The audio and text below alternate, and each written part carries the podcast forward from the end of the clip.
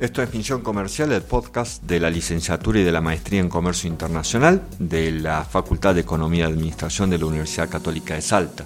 Yo soy Martín Rodríguez, el jefe de carrera de la licenciatura y coordinador académico de la maestría. Y en este cuarto podcast ya de Misión Comercial, eh, les voy a comentar sobre otra certificación internacional también relacionada a los alimentos.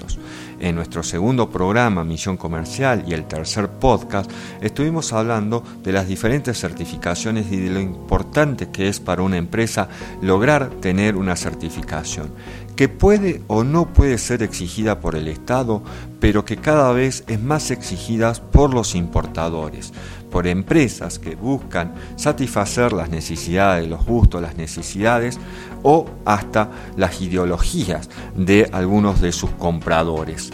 En el tercer podcast estuvimos hablando de lo que es la alimentación kosher, sobre, digamos, certificación de ciertos alimentos que van a satisfacer las posiciones que tiene la comunidad judía respecto a lo que puede o no puede comer un miembro de su comunidad de acuerdo a lo que es correcto y apropiado de lo establecido en la Torá, el libro santo de la comunidad judía.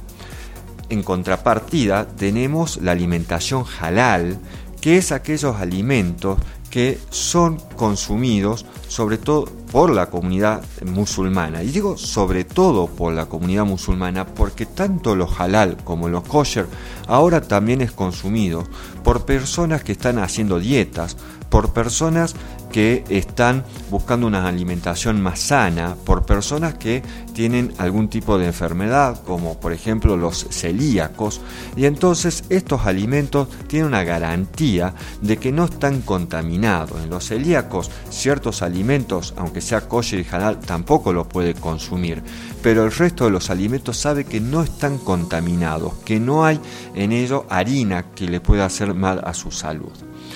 Lo halal, entonces, hace referencia al conjunto de prácticas permitidas por la religión musulmana.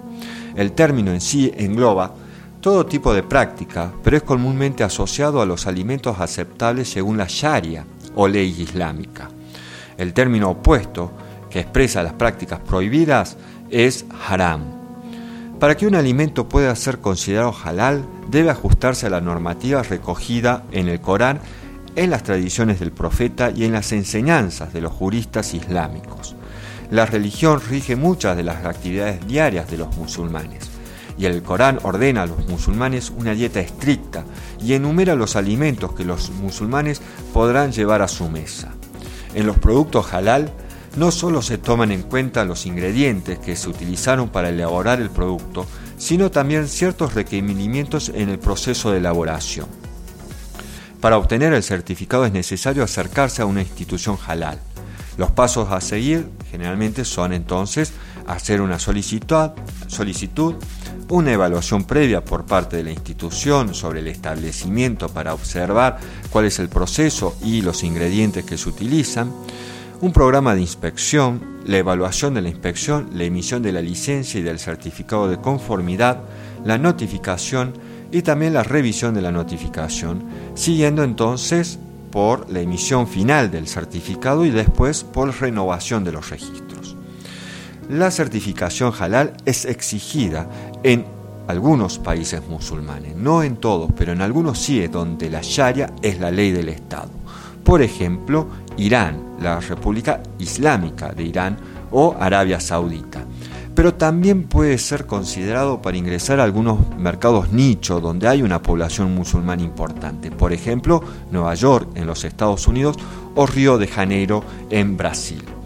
Aquí en la Argentina, para conocer más sobre la certificación halal y obtener una certificación halal, uno se tiene que eh, ir al Centro Islámico de la República Argentina, ya que es la única institución autorizada y reconocida desde el año 1978 que emite la certificación halal en la Argentina. Esto es, tiene su página web, simplemente búsquenla como Centro Islámico de la República Argentina. Muchas gracias.